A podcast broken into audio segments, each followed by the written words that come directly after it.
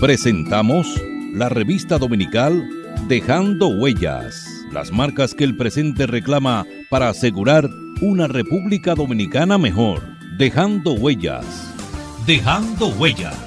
Muy buenas tardes, apreciados oyentes de su programa La Revista Dominical Dejando Huellas, www.dejandohuellasfm.net y por las redes sociales en Twitter arroba Dejando Huellas R, en Facebook Dejando Huellas y en Instagram Dejando Huellas Radio. Dejando Huellas, una producción de Honorio Montás, trillando el camino día a día en ruta segura hacia un futuro mejor.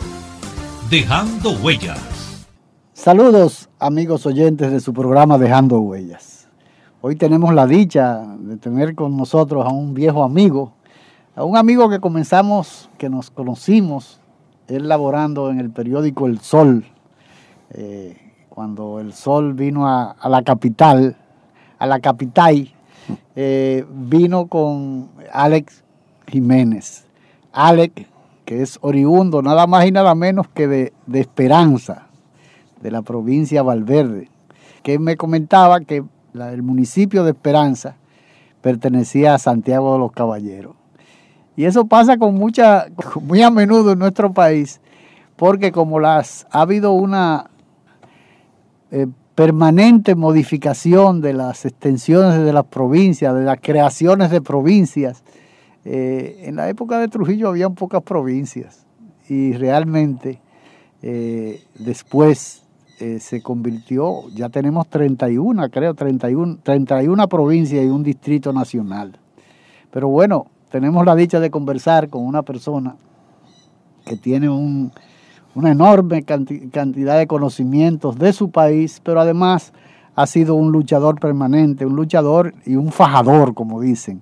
Eh, ha mantenido durante muchos años eh, su periódico, Primicias, que eh, ha logrado mantenerlo, que el que no ha tenido la oportunidad de involucrarse en los medios de comunicación no sabe lo, difícil que es mantener una publicación regularmente. De manera que damos la bienvenida a Alex Jiménez, con el cual espero que hagamos un programa que eh, los oyentes eh, queden enteramente satisfechos. Buenas tardes. Buenas tardes, Honorio, y buenas tardes a la audiencia, tanto en la República Dominicana como en el mundo, porque este programa no solamente se escucha en la República Dominicana, sino que llega a través de la red digital al mundo. Y yo estoy muy contento realmente de estar aquí contigo. Y cada vez que me necesite, pues estaría dispuesto también. Porque coincide con algo que yo estoy haciendo eh, en las últimas semanas. Tú sabes que aquí la clase periodística y los medios de comunicación, la gente nada más recuerda a los protagonistas cuando están en el ejercicio, cuando están vivos.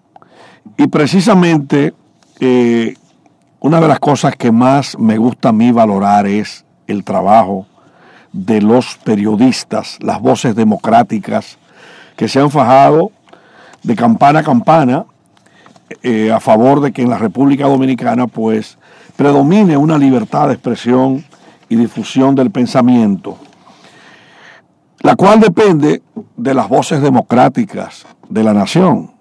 Esta misma semana, por ejemplo, yo estaba escribiendo y estaba pensando cómo la República Dominicana en los últimos 3, 4 años ha ido perdiendo voces que se apagaron pero que solamente quedan en el recuerdo. Y entonces, cuando uno piensa de esa manera, uno le, a uno le pasa por la, por la cabeza, eh, oye, pero se fueron periodistas que hicieron grandes aportes.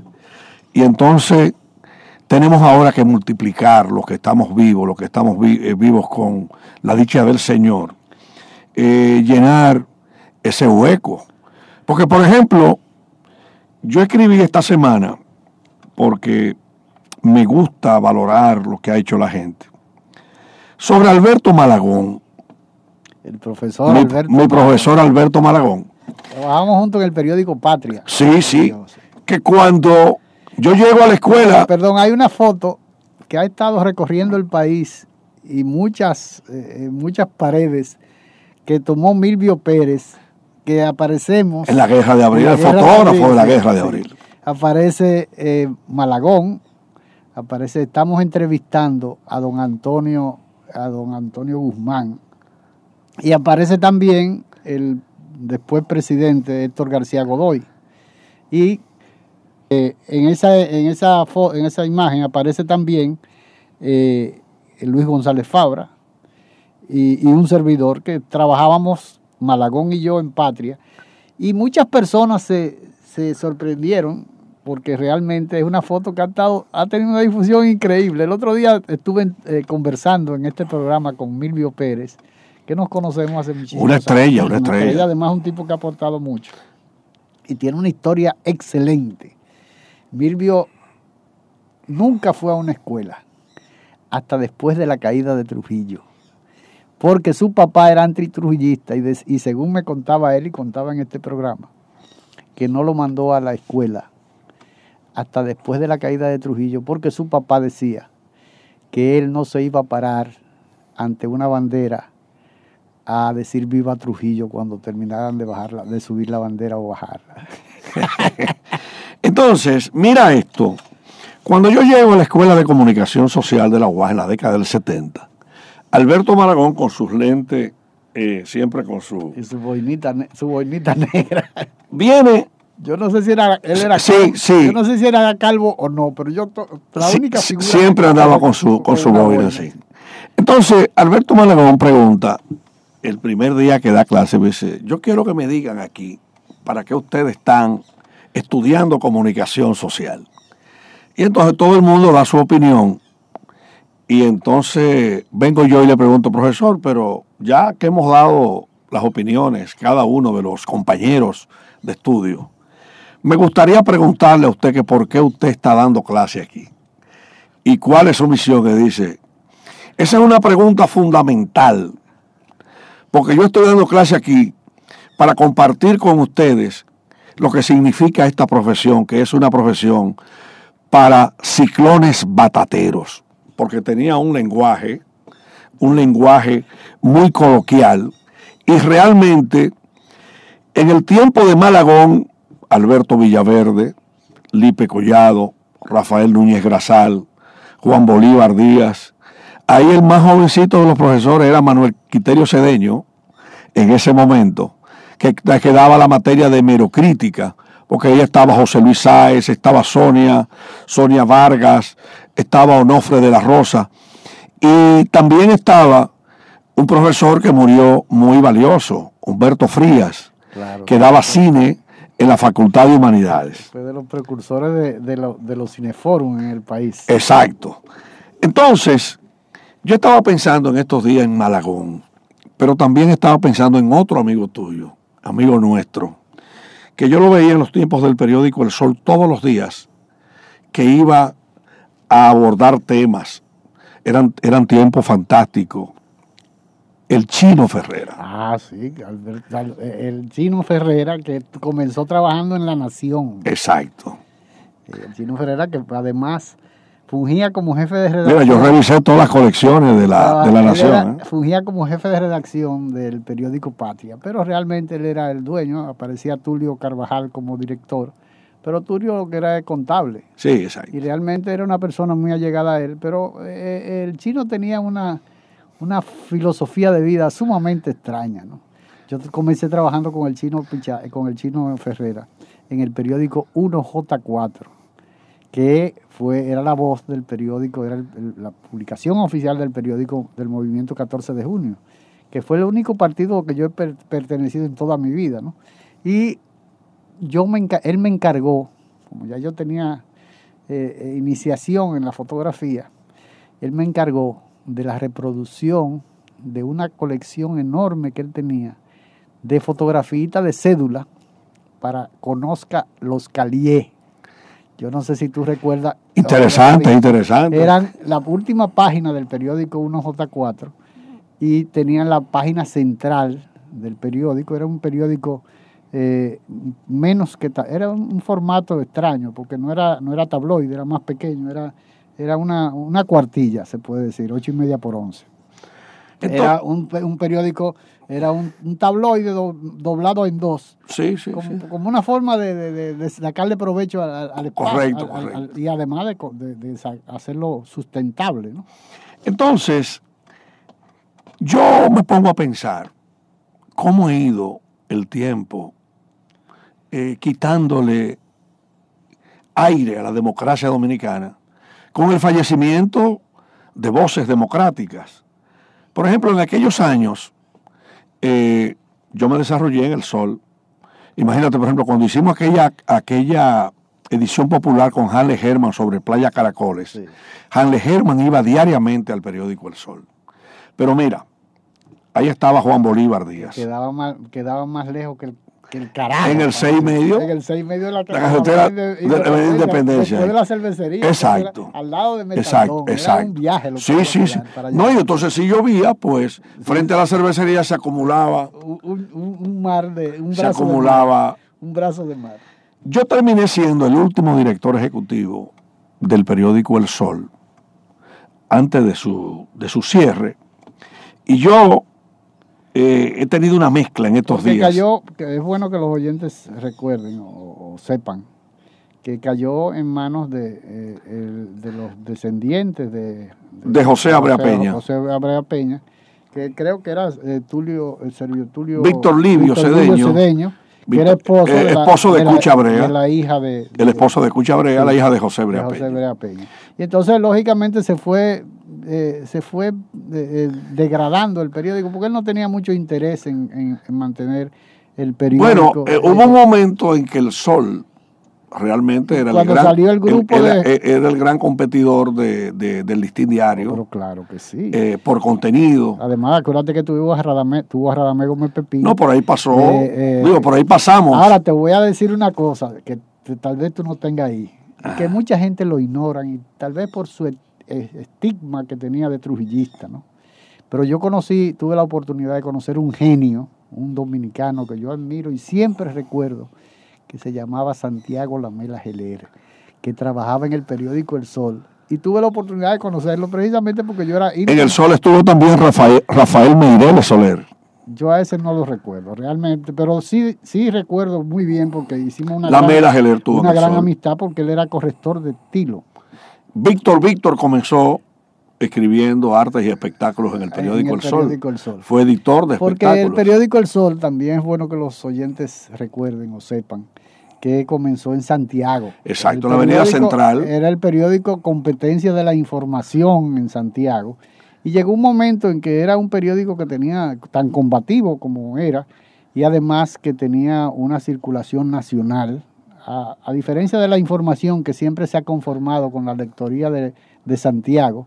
Y en una época en que hizo Pinino la información, tratando de penetrar en el mercado de- del, del Distrito Nacional o de la capital, que fue cuando tuvo a, a Augusto Bando de corresponsal aquí en la capital, estamos hablando del año eh, 72, por ahí más o menos. ¿no? También cogió el estilo de designar directores de Santo Domingo que se mudaran a Santiago, Sí. Miguel Franjul Sí, sí, y otros. Que tenía la oficina en la, en la, en la Pedro Lluveres, Pedro Lluveres creo que se llamaba, Félix Mariano Lluveres, ahí entre la Independencia y el Malecón. Exacto. que era donde estaba inicialmente, después se mudó en la, en la Camboronal, pero tenía una oficina, la información. Pero bueno, hablábamos del periódico. No, El pero Sol. está, está íntimamente ligado porque yo acabo de recibir el libro Los 100 años de la información que me lo mandó el doctor Príamo Rodríguez.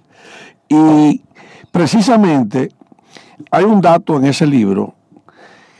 A raíz de la salida del periódico El Sol en Santiago en el año mil- 26 de enero de 1971, esa salida del periódico El Sol motivó que se pusiera las pilas el periódico La Información en materia de modernización tecnológica en cuanto al contenido. Porque después que el Sol, Bien, acuérdate que salió el día. el allá, día, lo dirigía Uchi Lora. Uchi Lora. Lo dirigía Uchi Lora. Y también dirigió el periódico Ya. Claro, y Santiago Los ya Caballeros. duró- Fue un periódico efímero, ¿no? El ya.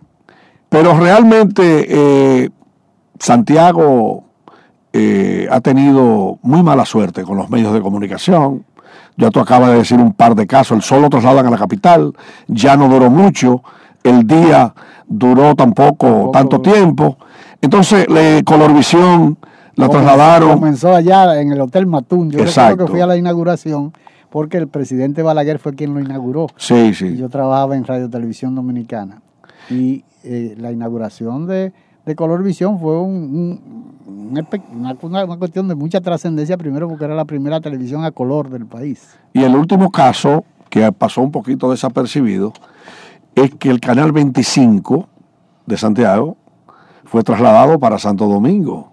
El Canal 25 de, la, de UHF eh, de los Bermúdez, que, eh, que, está actualmente haciendo noticias, muchos programas de opinión, pues está precisamente en mano también de un capitaleño, de Miguel Medina, que es el actual director de comunicaciones del Ministerio de Relaciones Exteriores. Ah, mira qué bien, pero ha, habido, eh, eh, eso viene a, tras la muerte de Poppy Bermúdez, que lo trasladan. Que produce cambios. Que producen cambios y además trasladan. Es lamentable que en Santiago no, no los medios de comunicación no, prenden. No prenden. Yo recuerdo, comencé a trabajar, o fui de los, eh, Julito no me, Julito así no me hace, no me deja mentir, de los estructuradores del periódico La Nación en su segunda etapa. No, yo conozco eso porque yo te, yo te veía, ahí estaba Andrés Terrero, ahí estaba Julio Toribio, tuvo la etapa de Bonaparte otro Piñeiro también, Generoso Ledesma. El caso es que, que fuimos... También estuvo Luis Beiro ahí. Sí, Luis Beiro. Lo que pasa es que Julito tenía una idea interesante. Mira, yo no, nos vamos a, a digregar. No importa. pero es interesante esa parte, ¿no? Porque Julito tenía la idea de que quería que fuera un periódico no, no, no, no vespertino. Sino meridiano. Meridiano. Meridiano. Meridiano porque tenía la idea y él lo decía con mucha razón. Y eso viene al caso con relación al periódico, a los periódicos en Santiago. El periódico eh, necesita una gran inversión diaria que se tira al zafacón rápidamente, es muy efímero porque uno lo lee y, ya después de las 12 de la noche está en el zafacón, que no tiene mucho valor porque ya... Entonces, eh, Julito decía que un periódico vespertino no tenía mucho sentido porque era solamente para la capital. Él quería un periódico meridiano. Meridiano porque él quería que saliera más tardar a las once y media antes del mediodía, para que tuviera tiempo de llegar a Barahona y a, Puerto Plata y a La Romana o a Higüey, ¿no? Sin que perdiera vigencia. Entonces, él quería un periódico meridiano. Insistía mucho en eso. Y antes de que, de que se, se produjera la, el desmoronamiento del periódico El Siglo en manos del Banco del Comercio, Ulito que es una persona con unas habilidades extraordinarias. Recordemos que el periódico Caña Brava que él tuvo. Un acontecimiento. Fue la quiebra del periódico aquel que tuvo Bonillita. En la 27 de febrero. No recuerdo cómo se llamaba el periódico. Eh, que tuvo una época eh, que no fue eh, diario de prensa libre, fue un periódico que él que desapareció en el 78 cuando cuando Antonio, Guzmán. ganó las elecciones, ¿no? porque fue en las últimos, los, últimos, eh, los últimos años, o en los últimos meses tal vez, del gobierno de Balaguer. Del ¿Alerta era que se llamaba? Yo no recuerdo, pero el caso fue que quebró.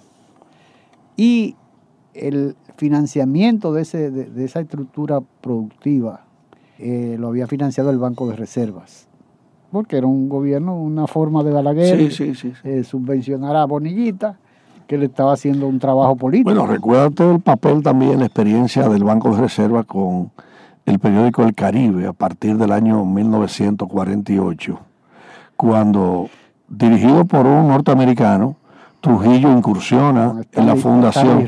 Exacto, incursiona en el Caribe.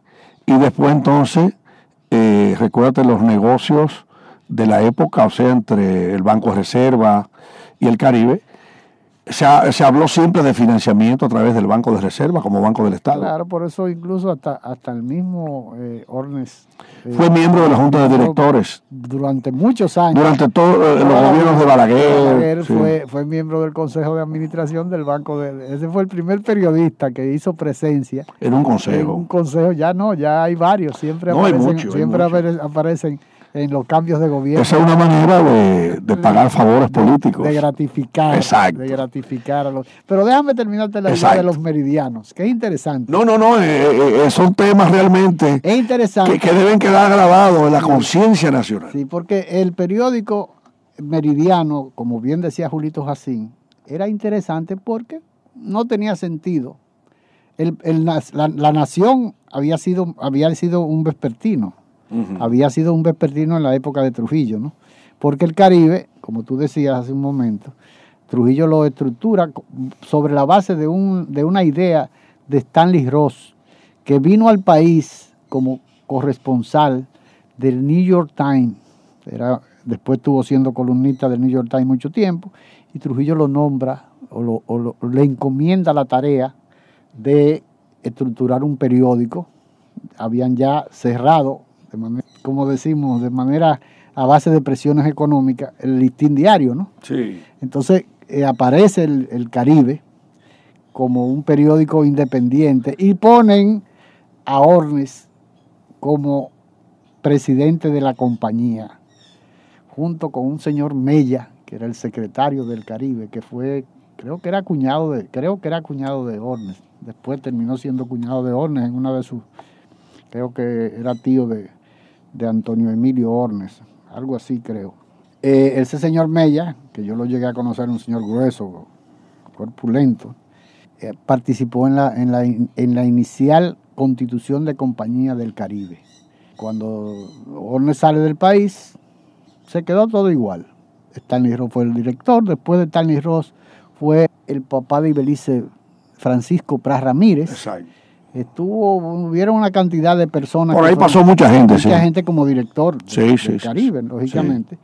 Y cuando regresa a Orne de nuevo, eh, el señor Mella le había guardado los papeles donde aparecía él como dueño de un periódico que nunca fue de él, ¿no? ese, es un tema que generó, realmente ha generado, generó un debate histórico. el, eh, el tema de la propiedad de, los bienes de Trujillo. del Caribe, porque si tú tomas en cuenta, tú ves en miles de publicaciones todas las empresas que se fundaban en el país y que Trujillo de una manera u otra, directa e indirectamente. por ejemplo, la fábrica dominicana de cemento, que se, fundó en el 47, junto con una cantidad enorme de, empresas que Trujillo eh, constituyó, en función de que ya se había constituido, ya se había eh, eh, firmado el acuerdo Trujillo-Hall de la eh, deuda externa que se había... Entonces se crea el Banco de Reserva, el Banco Central de la República. el Banco de Reserva precisamente nace de que en ese momento estaba el Chase Manhattan Bank y el, y el y el Royal Bank of Canada. No, Royal, no se llegó después. No, eso es, el, Nueva Escocia y el Scotian Bank. Era lo que estaba. No, pero lo que, lo que, la fusión, digo, la venta al Estado del Chase y del First National City Bank son lo que le dan eh, estructura. El primer, el primer eh, administrador que tuvo el, el Banco de Reserva fue un norteamericano que es de la época de... Producto de esa, de esa, de esa, de esa, fusión. De esa fusión o de esa compra. Exacto. Porque Trujillo compró. El que tiene una idea de la gráfica de la... Sí, porque Trujillo vivía comprando, compró la, empresa eléctrica. La, compañía eléctrica de Santo Domingo. Exacto, exacto.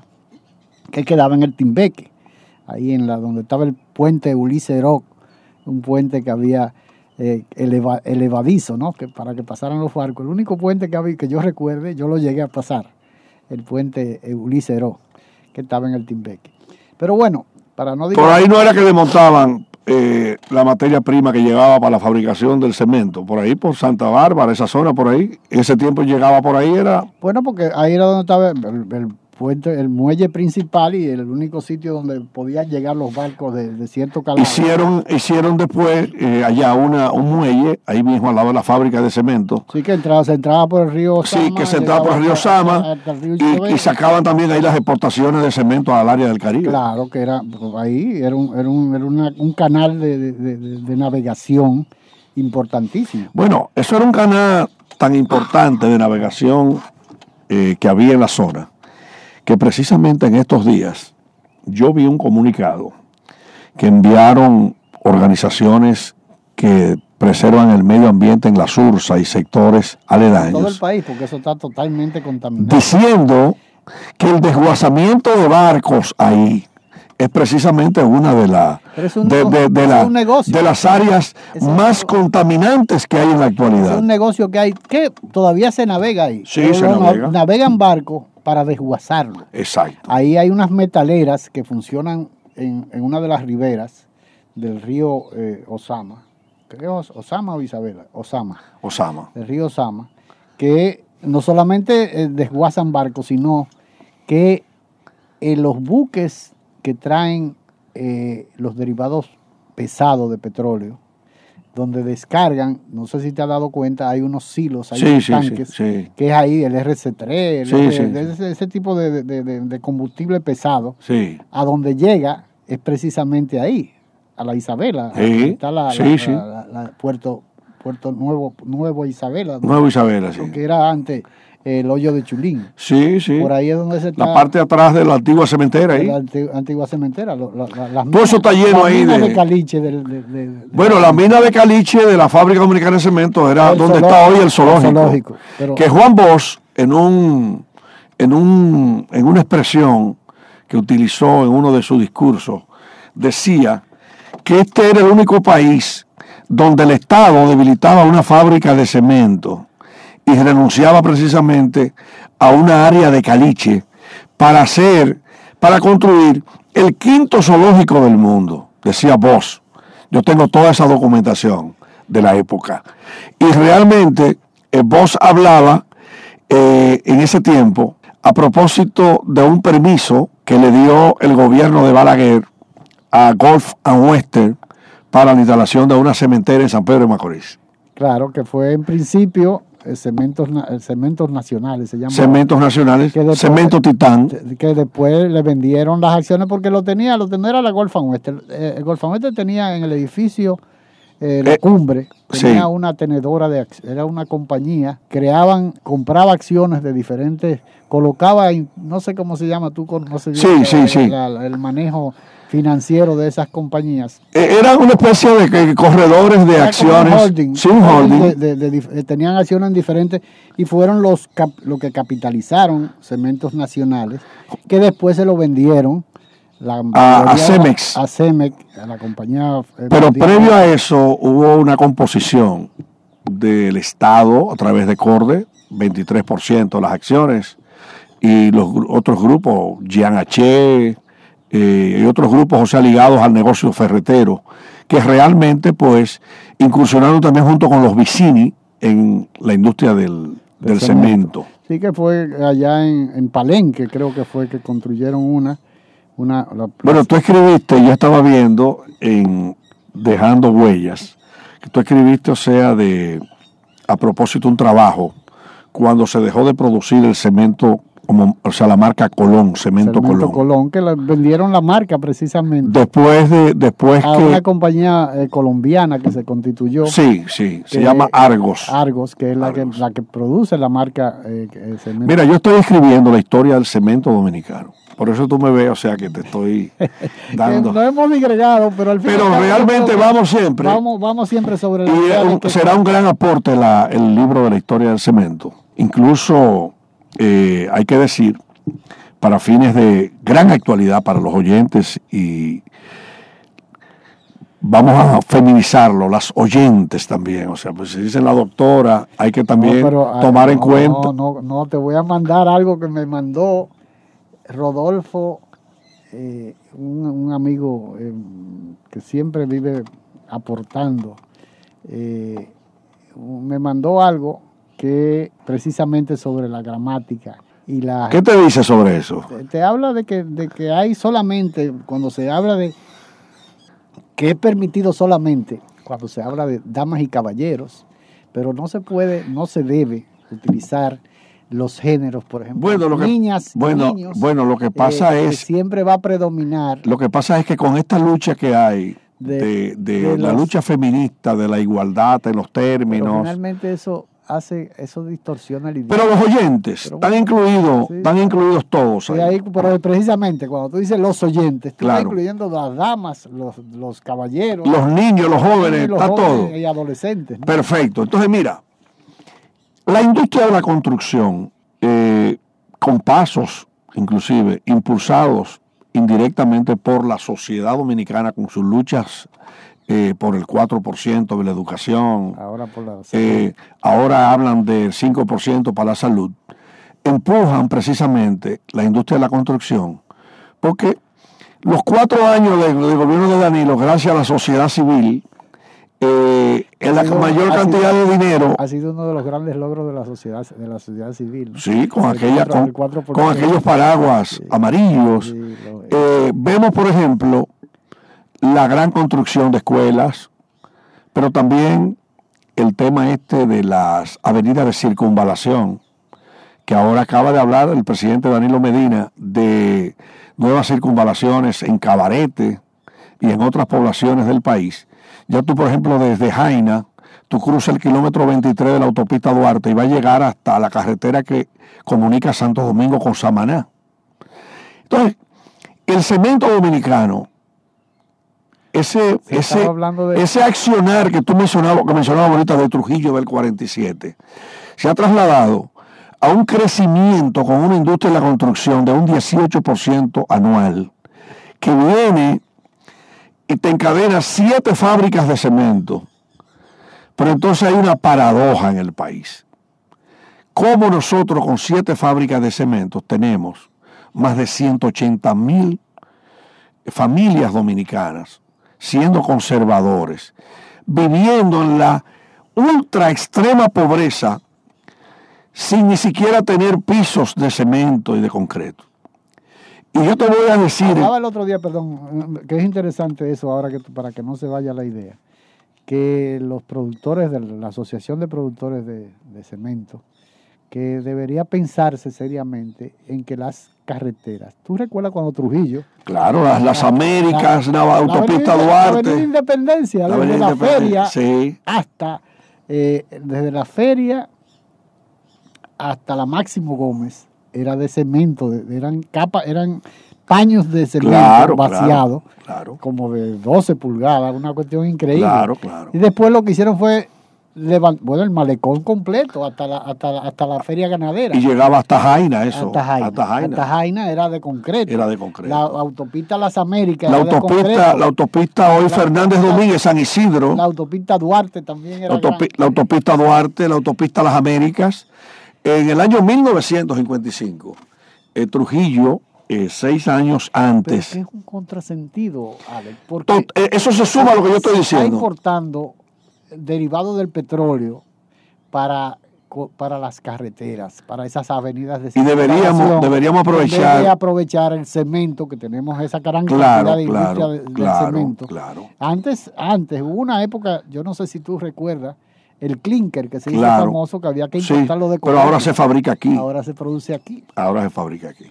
Mira, entonces, un día yo vengo y me pongo, porque yo dedico muchas horas a la investigación económica, y me pongo a pensar, Honorio. Digo, déjame hacer una investigación de la avenida Luperón sobre la industria desde la avenida Luperón hasta Pedro Brán. Y vengo y digo, déjame hacer una metodología, dos horas diarias, voy a ir a Mano voy a ir a tal sitio. Y lo hice en un mes y pico. Pues mira, yo descubrí un dato que, que, que ni siquiera lo he escrito en primicias y te lo voy a dar en el programa, como homenaje a este programa. Yo voy a una micro, no, a una pequeña y mediana empresa en, en Mano Guayabo, que procesa el mármol y hace granito de mármol. Esa funda de cemento que se estableció en la época de Trujillo de 42.5 kilos, que es lo que tiene una funda de cemento. Colón. Esa misma funda de cemento Colón o que tenga ese mismo peso, llena de granito, al momento en que yo hacía esa investigación costaba ciento y pico de pesos.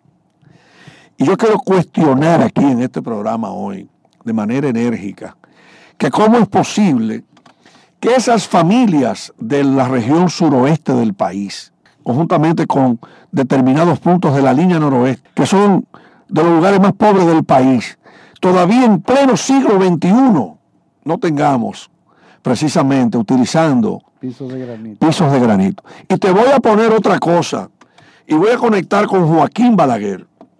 Yo fui al Teatro Nacional a ver el piso. Tú sabes que cuando construyeron la Plaza de la Cultura, utilizaron unas juntas de aluminio que te la tiran después que tú tiras la torta de cemento gris y después entonces se las rellenan la, de, de mármol y de granito. eso es la, la- las cuestiones de expansión. ¿Tú sabes cuánto? Jun- junta de expansión. ¿Tú sabes cuánto costaba una, Una- una- una junta larguísima? En el momento en que yo hice la investigación, costaba 120 pesos en la zona industrial de Herrera. Entonces, si tenemos siete fábricas de cemento que Pepín Corripio acaba de comprar, o sea, ahora eh, cementos andinos en Pedernales, nosotros debemos darle el uso que tú estás mencionando en, la- en el área de las carreteras, en el área de bacheo de las calles. Y eso pudiera ser inclusive servir para derrotar la mafia del RC2, de todo eso, de todo eso, de todas esas compras. Esa es la gran muralla que había que derribar. Porque esa es una, una mafia, ¿eh? Pero Como claro. que aquí vino un libio, que tuvo un chisme Sí, sí. aquí. Y ahora creo que hay otro, y hay otro palestino. Y eh, el- el- han habido siempre personajes de esos eh, eh, eh, oscuros de- del Medio Oriente que vienen aquí al país Y que dicen que este es un país virgen sí, para hacer negocios. para hacer negocios, pero se encargan del del- del- de esa parte, que es lo que, lo que, se, des- lo que se descarga en la, en la, en la ría Isabela, ¿no? que es donde yo te digo que hay los, los silos que todavía siguen. Yo tengo un- una persona vinculada a mí que tiene que ver con, con el arrimo y eso es parte de lo que tienen que, esos barcos que vienen de carga de, de RC2, RC2 y esas cosas, eh, no descargan en los muelles, ya Punta Torrecilla no existe, que era donde anteriormente había una, una, una flota, una, una boya que se descargaba mar afuera y iba a, a los tanques de Punta Torrecilla, ahí en la, en la avenida España, ¿no? Ya eso no, no existe. Ahora los barcos entran por el canal, que es, por eso se habla de la gran contaminación que existe en el río Isabela y el río San. Exacto. Porque eso es un canal de transporte de, derivado de petróleo, Sí, productos químicos. productos químicos altamente eh, cáusticos, eh, que Y no hay supervisión de nada. Todo es, aquí esto es un- una selva. Porque mira, yo, Por eso ellos dicen, esos, esos personajes eh, del Medio Oriente, que dicen que este es un país virgen. Virgen porque ellos hacen lo que les da su maldita gana. mira, yo digo que aquí las cosas se pueden hacer, inclusive legi- con la legitimación del pueblo, a través de las juntas de vecinos, a través de organizaciones, o sea, que tenga gente que le duela la sociedad. Aquí, por ejemplo, a cada rato hay cientos de paros para que rehabiliten calles, vías, para que hagan puentes, eh, para que hagan, por ejemplo, lugares, o sea, donde se acumula agua. En el sector de la castellana, Eso ha sido tradicionalmente una desgracia. Yo vivía hicieron un, hicieron un, un badén con cemento en un lugar que lo asfaltaron más de 50 veces. El asfalto se iba. Después que lo hicieron con cemento, nada. se resolvió el problema. Entonces, si aquí en vez de tú gastar millones de dólares en RC2, en fiado con Venezuela, en qué sé yo qué, en carta de crédito, No hay- mira, aquí se utilizaba, se, se utilizó por primera vez para la construcción de la ampliación de la autopista Duarte. La- el sedimento que producía Falcon Bridge. claro. el- el- sí, sí, sí. el- que lo venden, lo venden, lo, lo venden, lo, lo- eh, sí, el desperdicio. eh, que es el, no sé cómo se Sí, llama sí, sí, sí, yo sé. Una Se- piedra, una piedra durísima, que es después que funden, después que traen eh, lo que queda, que es, una, es un, es un chorro de, Sí, de- sí, sí, de, de- De desperdicio, de- sí. un chorro, porque sale incandescente, ¿no? Yo fui a conocerlo en una ocasión. eso. El caso es que esa escoria, Escoria. la escoria, la utilizaron para eh, el, el afirmado de la carretera Duarte. Y el aeropuerto, Pero más el aeropuerto de ahí, yo no sé si tú lo sabías, De, el- el- de se hundía muchísimo por el terreno y hubo que utilizar precisamente Y eso. la, y la, y la, la, la Jacobo Magluta Sí, también, sí. que se, se reconstruyó Uh, como uh, seis veces. Como seis veces. porque sí. se hundía y por el paso de los camiones que iban a, a- a Duquesa, ¿no? A, botar bu- el- Bueno, precisamente el tema ese del suelo, las fallas en el suelo, eso te daría a ti también para un programa, para un programa especial, de cómo aquí por el problema del suelo el Estado Dominicano ha tenido que invertir miles de millones de pesos en contratas y en contratistas. y, en, y en reconstrucción, Y en de- de- reconstrucciones. de, de avenidas y carreteras. ¿no? Claro. Porque el gran problema de todo eso es que no se hacen estudios de suelo, se hacen los trazados sin saber por dónde va a pasar nada y qué, va, y, qué, qué- qué resistencia tiene el terreno donde va a pasar una, una, una, una, una- una avenida de circunvalación. Por ejemplo, la avenida de circunvalación que se construyó, eh, eh, que recientemente se ha estado inaugurando etapas, ya Sí. creo que por la segunda o tercera etapa Sí. eh, eh, se, hizo el trazado, pero ¿qué va a pasar por ahí? Hubo camiones. sí, hubo fallas en. Jaina ahí, hubo fallas en Ya va a Jaina. haber y va, y va a aparecer a cada rato. ¿Por qué? Porque se hacen a la carrera y finalmente las consecuencias la paga el Estado, la paga la sociedad dominicana porque son cuestiones, decisiones políticas aceleradas sin, sin que se hagan los estudios necesarios para ese tipo de obra. ¿no? Entonces yo quería eh, salir en defensa de esa gente que no tiene, aquí hablan por ejemplo de primera vivienda, de vivienda económica. Hipólito tuvo un, un proyecto, de una campaña de, de pisos de cemento eh, Sí. durante su gobierno. Y además utilizaba para preservar la- las vías, las calles que hizo, venían primero, la hacían con cemento abajo, el y- afirmado, el afirmado, y después entonces le echaban el, la capa asfáltica. Y eso ha provocado que muchas calles que se hicieron hace 15, 16 años todavía tengan vida. Claro, ¿no?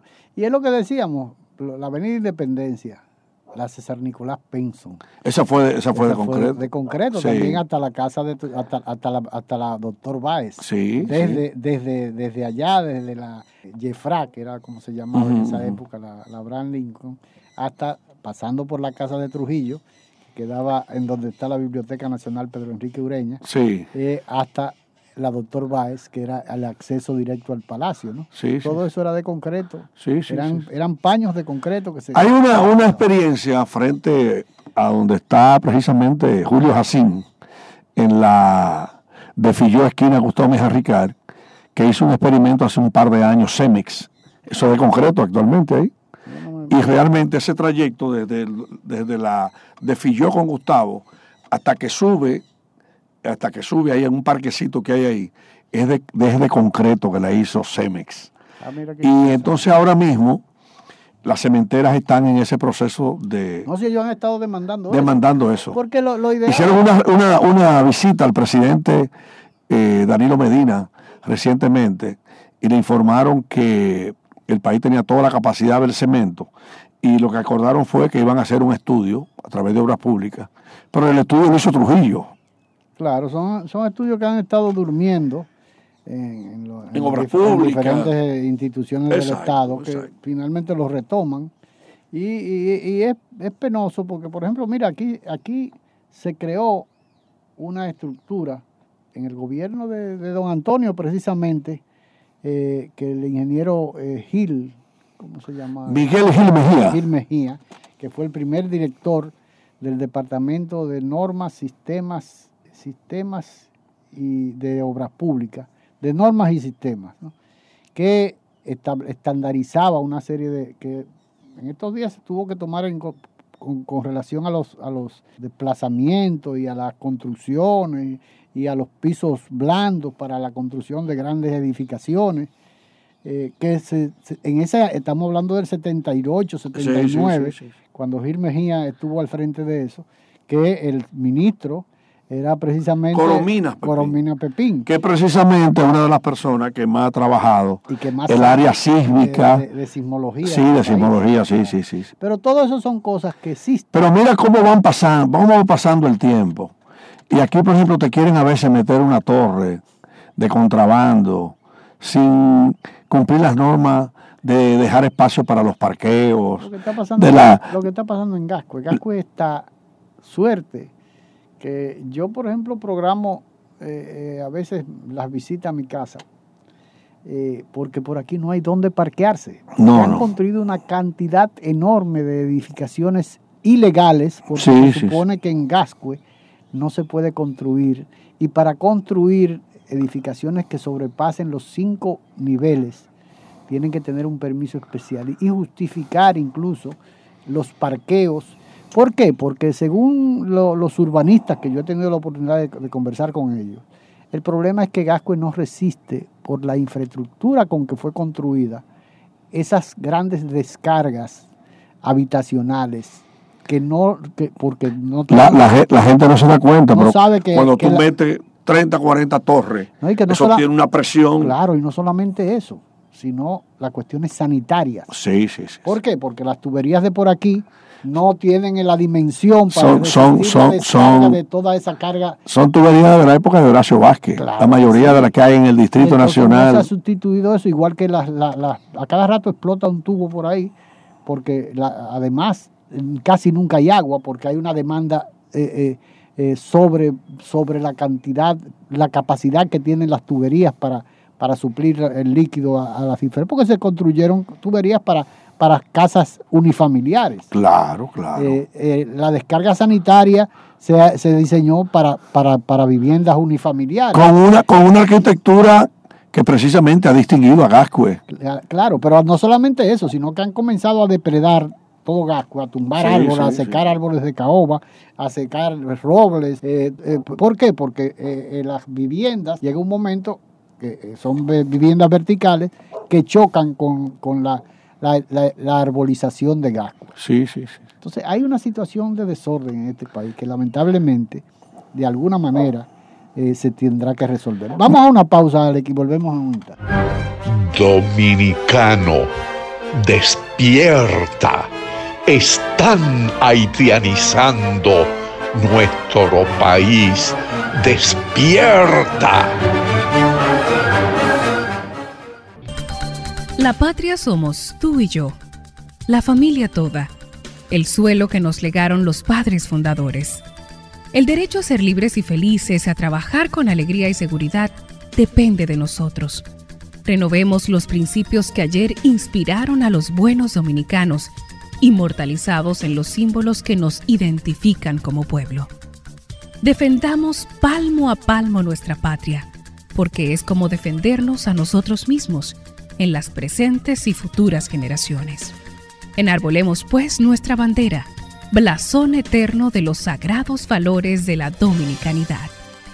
Un mensaje de Dejando Huellas, su programa de la tarde. Trabajemos por y para la patria, que es trabajar para nuestros hijos y para nosotros mismos. Juan Pablo Duarte, Dejando Huellas, tu programa de la tarde. No hay que ser profeta ni adivino. Esto lo dijo el presidente Balaguer en 1995. Pido permiso a esta concurrencia para referirme a algunos temas de actualidad. En los últimos días o en los últimos meses ha aparecido en el escenario nacional un movimiento nacionalista. ¿A qué obedece este, este movimiento? Obviamente a la intromisión foránea en los asuntos domésticos de la República Dominicana. Dejando huellas. Su programa de la tarde. Continuamos conversando con el gran amigo Alex Jiménez, eh, una persona que ha tenido la condescendencia de conversar conmigo en este programa Dejando Huellas. Siempre que me invite yo vengo. gracias, gracias. Alex. Me había dado mucha brega localizarte, pero al fin y al No, cabo pero ya estamos en contacto. logré, ya estamos en contacto. Resulta y que estábamos conversando acerca del tema de los maestros perio- periodistas idos a destiempo, muchos, ¿no? Otros tal vez ya porque eh, el reloj, eh, el tiempo es eh, inmancable, es un tirano y lógicamente ya habían llegado a una edad eh, eh, que habían dado todo lo que podían dar, ¿no? De manera que eh, es interesante ese, ese trabajo publicado en tu periódico Primicia, que habla de, lo- de, la- de la- los diferentes maestros de- del periodismo, que hemos tenido la oportunidad en la mayoría de los casos de nosotros disfrutar, ¿cómo se llama?, de la miel del conocimiento Claro. de, esos, de esos maestros. ¿no? Hablabas tú del, del chino Ferrera, con el cual yo tuve mucho Y de Malagón. De Alberto Malagón. eh, estaba el, el doctor Gonz- González Tirado también. Es mantiene, mantiene, mantiene vida Sí, González eh, Tirado. pero, pero ha sido Sí, ha sí, retirado, pero ha sido un Un maestro, de generaciones. de generaciones, ¿no? Mira, yo quería, eh, porque yo hice un ejercicio bastante interesante. Mira, por ejemplo, cómo uno que ha contribuido a defender los derechos de la gente en este país, la democracia dominicana, la democracia política, la democracia Porque económica. es una generación completa que se dedicó a eso. Sí, a la sí, cual, sí. Lamentablemente hay que decir, al cual pertenecemos tú y yo. ¿no? Claro, es una claro. generación que comenzó en los años después, de- inmediatamente después de la caída de Trujillo. Y no hemos tenido vacaciones. Exacto. Pues Juan Bolívar Díaz eh, escribió un trabajo sobre Gregorio García Castro. Goyito. el asesinato de Goyito. Y narra, por ejemplo, en un párrafo, dice, que Goyito cuando Peña Jaques, Toribio Peña Jaques, Se apareció en el periódico Sí, eh, eh, eh. Última Hora. ocurre que el bacho, Juan Bolívar, Toribio Peña Jaque y otro compañero se montaron en un carrolada y comenzaron a grabar la entrevista dándole vuelta a la ciudad militarizada. Claro. Pero después graban como una hora y después entonces se da también la visita al periódico Última Hora. Se apareció un día como a las once y media. Goyito tituló en Última Hora en ese entonces El guerrillero sin montaña. Juan Bolívar menciona eso. Entonces yo, por ejemplo, vengo, el hijo de Goyito que escribe en primicias, eh, y me pongo con una libreta en la mano en mi casa. Y digo, pero mira, el país no tiene a Orlando Martínez, no tiene a Goyito, no tiene a Guido Gil, a Luis Reyes Acosta, a Plinio Díaz, a Enrique Piera, a Narciso González. Plinio Díaz. Plinio Díaz, un mártir de la prensa dominicana. Sabe que yo no recuerdo. Aparece en la galería de mártires de la prensa del Colegio Dominicano de Periodistas. Un indio con su, con su bozo. Y el país pregunta por Narciso González, por Marcelino Vega, por Juan Andújar, por Carlos Grullón. Recientemente se mencionó mucho a don Gillo Erasme Peña, el hermano de Milín y Silvio, que los tres ya están fallecidos. Sí. Y ahí me quiero parar, porque Milín jugaba mucho domino cerca de mi casa de noche. Y un día, yo voy a las siete y media de la noche y digo, Emilín, después que termine la, la jugada de domino, quiero hablar contigo. Milín y yo éramos grandes amigos.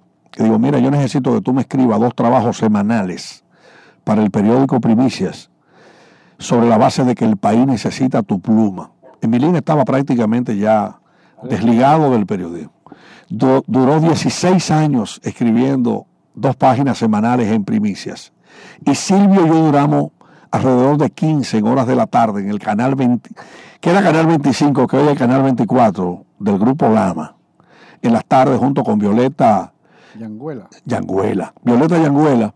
En otro momento lo hacemos Pedro Echavarría, que fue locutor de Noti Tiempo, y Altagracia Ortiz, la periodista del periódico Hoy. Entonces después sigo buscando, digo, pero el país perdió a Leida Fernández. Mira, Mira la foto de Aleida, la busqué. Trabajamos juntos en el diario. Aleida 93. Fernández.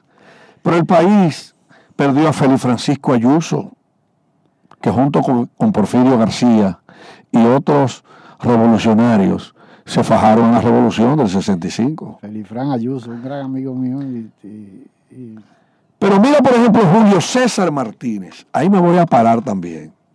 Tú sabes que ahorita cuando tú mencionabas el periódico La Nación, a Julio César Martínez en un momento determinado, ya después de la muerte de Trujillo, lo designaron director del periódico La Nación. Nación. Y la, y la redacción del periódico se opuso al nombramiento de Julio César Martínez. Te lo menciono porque lo investigué en el Archivo General de la Nación. Porque es que en este país han ocurrido tantas cosas, Honorio, Claro. Y no que se van esa- olvidando. Y en esa época que sucedían tantas cosas que una cosa su- eh, eh, sustituía a la otra, porque eran hechos como sucede con la mayoría de las noticias importantes, ¿no? Eh, eh, Julio César Martínez no le costó más que comenzar con Con renovación. renovación, Porque que era un semanario. un semanario que lo Exacto. bloquearon. Exacto. Era una, eh, eh, la colección no sé si estará, si estará en, en el archivo general. Tengo que procurar esa colección. Como tengo que darle una revisadita nuevamente a la colección de la revista Ahora. La revista Ahora. Claro, yo trabajé durante muchos años. Imagínate. Hans Hermann, antes de morir, escribió, no sé si tú lo has leído, un libro donde narra el periodo de gobierno de García Godoy. Y en ese libro menciona Hans Hermann el atentado al- a publicaciones ahora, cuando de en, en la, en la operación limpieza. No, fue después de la revolución. No, de- después de mayo de la revolución, sí, en, en pleno, en- en- eh, sí, porque la revolución fue en abril, pero fue posterior, exacto, a la revolución. Porque se reabrió la, la- la vida cotidiana, más o menos. Esas famosas fotografías de la destrucción. Claro, claro. Y luego entonces conecta con el 11 de septiembre del año 1966, cuando don Freddy Gastón Arce, que es otra voz también que falleció, Claro. de San Pedro de Macorís, pues San Pedro de Macorís dio muchas Ha voces, muchas voces de poetas, plumas, eh, demócratas, literatos. Realmente, pues, don Freddy Gatón Arce, pues, dirigió Don Pedro Mir, don Pedro Mir. Hay un país en el mundo. Mira, que escribía en la revista ahora, en esa época, junto con, junto con, con Felicerio Ducurey y Malagón. Exacto. En la revista ahora. Rafael Herrera, Pascal Peña Peña, autor de los mejores artículos de, de periodismo y, y prensa y, y código legal. No, sabe que eh, eh, Pascal Peña y Peña fuimos buenos, buenos amigos. Pascal Peña y Peña fue de los becarios de Juan Bosch en el 63. Se fue a estudiar, él era fotógrafo en el Caribe. Y cuando Wanda y yo nos casamos fue que grabó el video de la boda de Y nosotros. fue eh, Pascal Peña y Peña, fue a estudiar a España, a la, a la Universidad Complutense, eh, comunicación. El otro día comentaba yo en una conversación con Miguel Ángel Prestol, que era justamente otro de los periodistas que se había dedicado al derecho, eh, el- el- al derecho, eh, El ejercicio del el derecho, ejercicio de derecho especializado en, en- en comunicación. en prensa, derecho En de prensa, radio y televisión. el caso es que él me comentaba, eh, Miguel Ángel, que ellos dos, ahora mismo hay otro joven que también se Nancy Rodríguez está, que estuvo trabajando con, Sí. trabajando juntos en el siglo, sí. eh, que se, que han, han sido primero periodistas. Y también está. Manny Sierra, un locutor no que se hizo abogado sureño. Yo te lo voy a presentar para que tenga vínculos con él porque él es un gran defensor de los, de los periodistas. Manny Sierra, eh, otro especializado fue y maestro histórico Rafael Valera Benítez, Ah, Fefe, sí, claro, Fefe Valera, sí. que, que impartió la, la- la materia antes de Pascal Peña en la Escuela de Comunicación de la UAS. Sí, sí, también Julio Ibarra Ríos. Julio Ibarra Río, Vinculado al, al- que incursionó en, en los tiempos de Manuel Pimentel y Radio 1000 en la FM junto con Manny Espinal. Ajá, claro. O sea que también eran eh, voces democráticas. Yo te estoy mencionando esto y algo más que te voy a mencionar, porque yo he sacado una conclusión que incluso tiene que ver con la historia por donde se difunde este programa de radio popular. Popular, sí. y te voy a mencionar para tirarte la conclusión. Pedro Manuel Casal Victoria era periodista y economista. Clara Leila Alfonso, Pedro Ventura Santana. Clara Leila, déjame hacerte un, permíteme hacer un paréntesis. Tú hablaste ahorita de Goyito. Yo recuerdo una imagen que nunca se me olvidará, porque Leila y yo fuimos hermanos, ¿no? tuvimos una relación bellísima. Primero porque Silvio Erasme Peña, cuando ellos estaban casados, cuando se casaron, nosotros teníamos una buena relación, una amistad, porque trabajábamos, Silvio y yo comenzamos trabajando en el listín diario en el 63. Bueno, eh, eh, párate ahí. En mis investigaciones en el Archivo General de la Nación, descubrí, porque lo revisé día por día y página por página, que en el año 1964 las portadas del periódico Listín Diario regularmente tenían trabajos de Silvio Erasme Peña, fundamentalmente en el área económica, que era... Él, cubría el área económica. En el año 64. Igual que Luis González Fabra eh, eh, eh, cubría las áreas agropecuarias. Eran dos periodistas que estaban, que don Rafael lo tenían, que eran las estrellas de don Rafael. Pero en ese tiempo escribía de Santiago Darío Flores. Escribía una serie de gente que tuvo, por ejemplo, luego cómo se mudaron a la capital dominicana. No sé si Flores se mudó, entonces yo, yo te decía que Clara Leila y yo mantuvimos una relación amistosa hasta la hora de su muerte. Me decía el esposo de, el, esposo de Leila, eh, Plácido Piña, que la última actividad social que ella, que ella participó, con una, en unas condiciones muy penosas, ¿no? por el tipo de enfermedad que ella tenía, fue al cumpleaños mío, que ella iba todos los años. Sin fallar. Sin fallar y si, y si no me decía, ¿dónde es la reunión? Si no hay, la tenemos aquí en casa. Porque Leila y yo teníamos una relación bellísima. Pero recuerdo, hablando del tema de Goyito, que cuando llegamos eh, a, la Merced, a la calle de las Mercedes, donde estaba todavía el cadáver de Goyito en, en el asfalto, ella llegó y se arrodilló y levantó los brazos y me dijo, Honorio, nos están matando. Como un, grito desesperado, ¿no? Porque realmente eh, llegó un momento en que veíamos que, estábamos, que había una persecución contra la prensa y además eh, se estaba dando con una persona que tenía una vinculación con el régimen balaguerista, ¿no? Entonces uno decía, bueno, pero si esto es con Goyito, ¿Qué, no va a hacer con nosotros que no estamos vinculados a este gobierno? Bueno, pero mira, por ejemplo, ahí, para seguir con Clara Leila y con Goyito. Goyito le decía a Juan Bolívar Díaz cada vez que se despedían en la redacción de Última hora, le decía, cuídate, que nos están persiguiendo.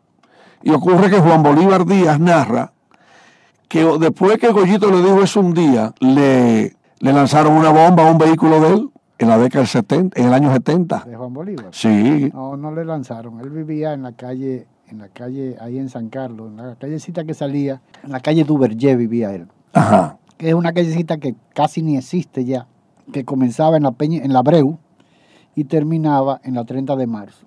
Él vivía en una casita. Cerca de la Gaspar Hernández, ahí. No, no, la Gaspar Hernández está frente a la barra Payán. Sí, sí. Estoy hablando frente. Ah, de la Breu, estás hablando de la Breu. Por allá arriba, sí salía a la 30 de marzo a un parquecito nuevo que hay ahí. Ajá, ajá. existe la calle. Sí, sí, sí. sí, yo sé, sí. De una sola cuadra. Ahí vivía eh, Juan Bolívar. Y el carro, recuerdo yo, un Volkswagen azul. Era un Volkswagen, azul.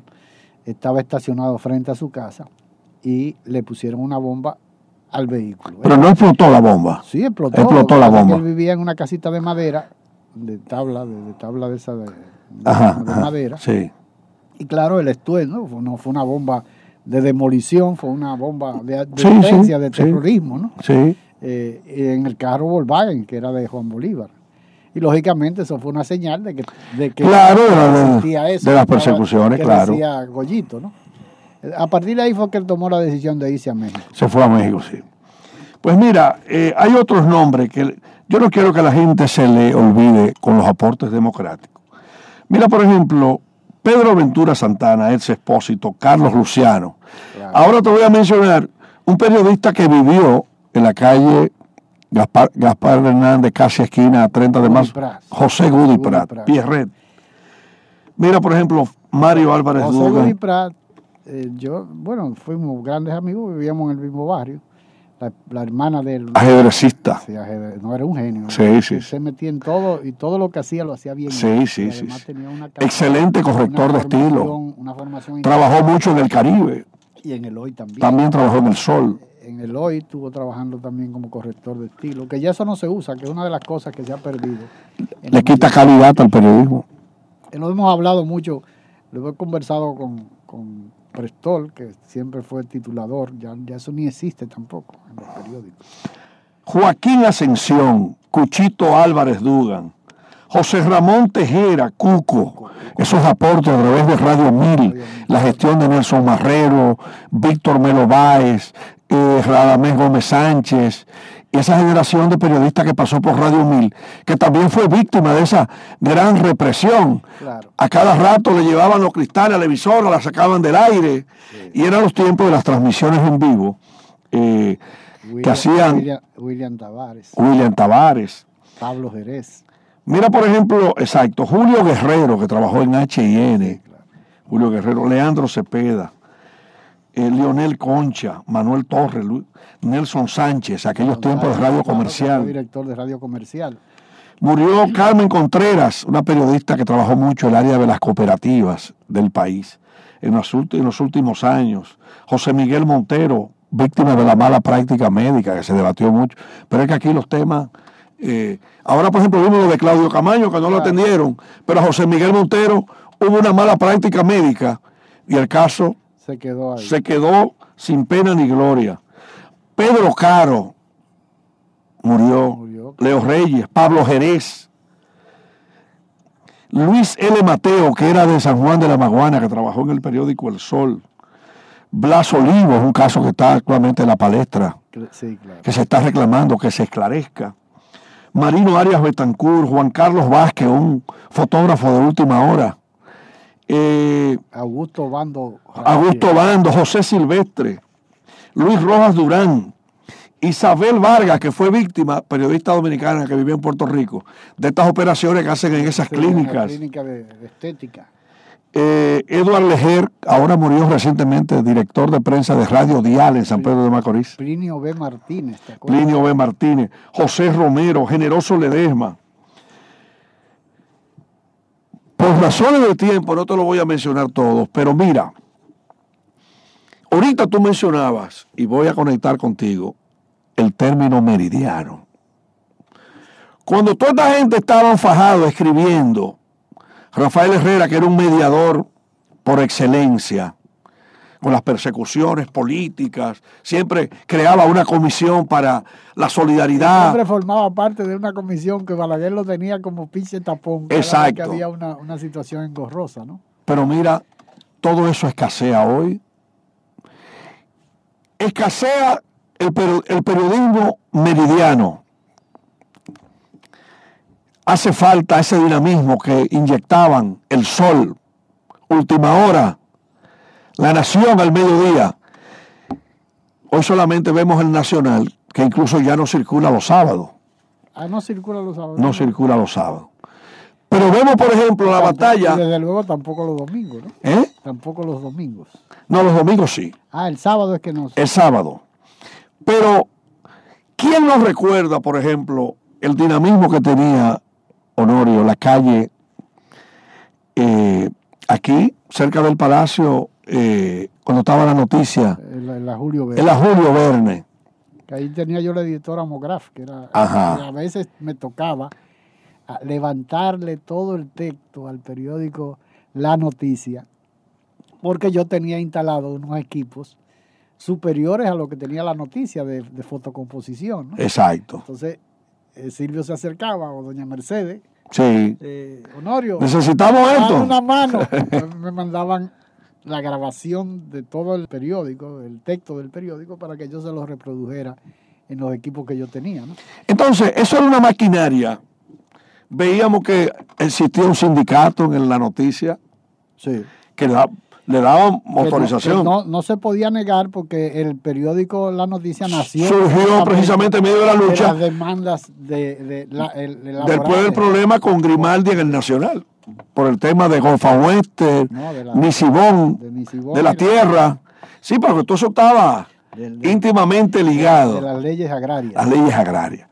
Entonces, si vemos cómo murió el periódico La Noticia, que Silvio Erasmo Peña, el día 24 de febrero del año 2002, y aparece en la colección de primicias, le dijo a primicias en una tertulia, donde habló sobre el desembarco de Camaño, el fusilamiento de Camaño, el papel de Pepín Corripio en los medios de comunicación, habló de la desaparición del sol y la noticia. En esa tertulia, si vemos que hoy no tenemos la noticia, pero no tenemos tampoco el sindicato de la noticia, si no tenemos el periódico El Sol y no tenemos tampoco el sindicato donde estaban eh, Nelson Rodríguez, que hoy está en Diario Libre, Nelson Marte, Rafael G. Santana, eh, toda esa gente que Estaba motorizaba. El sindicato del Sol.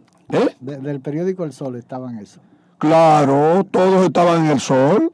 También, eh, también desapareció Última Hora, que era un Última que Hora. Llenaba, llenaba un- ha dejado un hueco increíble en, en la, en, la, en, en el diarismo dominicano. Entonces, ¿qué yo te concluyo con este trabajo que publica Desapareció el Primicias? siglo, desapareció. ¿Cuántos más han desaparecido? Que el país ha perdido, no el siglo, eh, vamos a seguir rememorando para que tú veas todas las publicaciones que han desaparecido.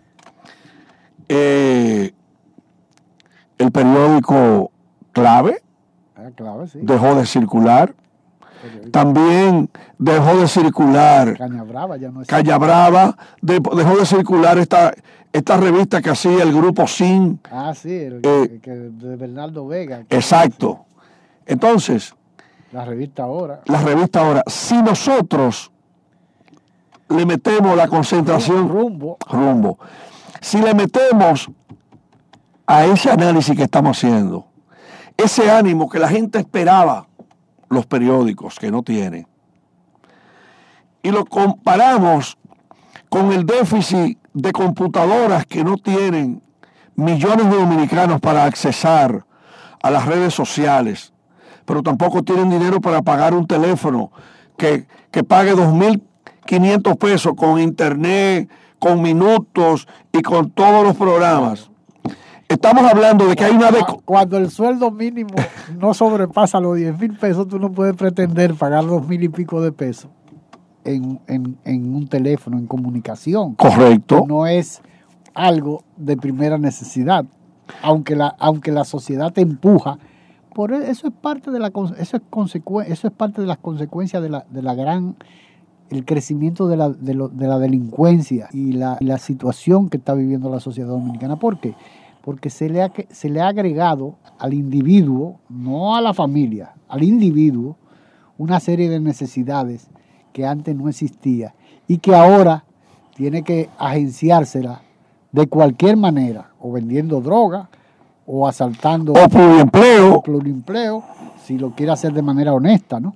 Pero es más fácil tú arrebatarle una cadena a una muchacha o una cartera eh, o, o llevarle un celular y venderlo por ahí que meterte a trabajar en tres sitios al mismo tiempo. Exacto. Entonces, esa es la consecuencia. Las consecuencias que estamos viviendo del crecimiento de la delincuencia, de la violencia y de todo lo que está, que, que, que nos está, que nos tiene atiborrado a toda la sociedad dominicana, es precisamente de esas demandas adicionales que se han ido creando al individuo, que antes no existían. Entonces yo tengo la tesis de que en este momento, por eso era que estaba mencionando todo esto, tenemos un país desconectados de sus necesidades de la lucha, desconectados de la democracia, desconectados de, de las perspectivas económicas y sociales de este país. Porque, por ejemplo, tú te pones a pensar, aparte de la dramaticidad del problema de los ingresos que no le dan a una familia, tú te pones a pensar en que ni siquiera tenemos seguridad ciudadana, porque según las estadísticas que uno maneja, hay mayor participación de policías y militares en los actos delincuenciales. Lamentablemente, eh, Alex Jiménez, el tiempo es un tirano y nada, hasta aquí eh, tenemos que lamentar no poder seguir conversando en esta oportunidad con Alex Jiménez. Será hasta otro programa, Dejando Huellas. Dejando Huellas. Las marcas que el presente reclama para asegurar una República Dominicana mejor. Dejando Huellas. Dominicano, despierta. Están haitianizando tu país. Salve el pueblo que intrépido y fuerte a la guerra a morir se lanzó.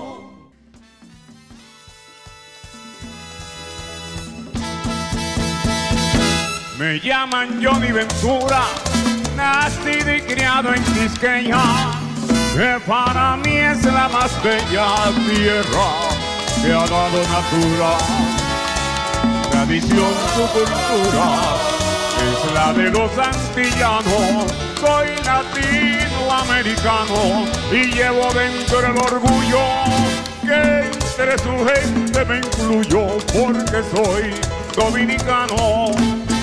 El sol, la brisa y el mar con suave alfombra de arena de mi patria es una escena que el cielo nos hizo dar se puede disfrutar porque aquí siempre es verano y adorar como cristiano. Yo digo en cada oración, si existe reencarnación, vuelvo a ser dominicano.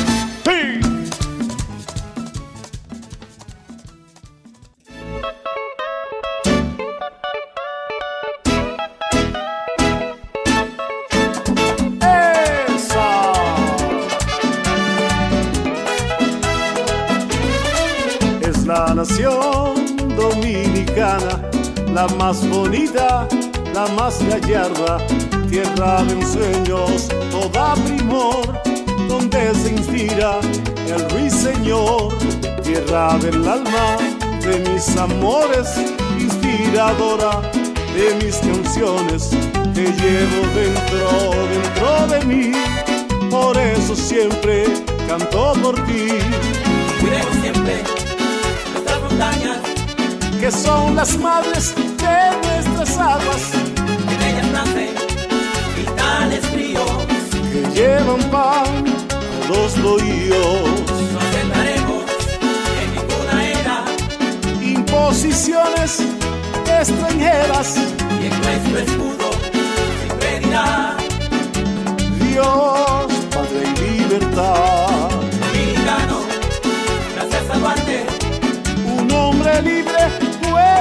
Llamarme, y requerir cuando ya muera, cubran mi pecho con la bandera, la intente venir de fuera, a mancillar nuestra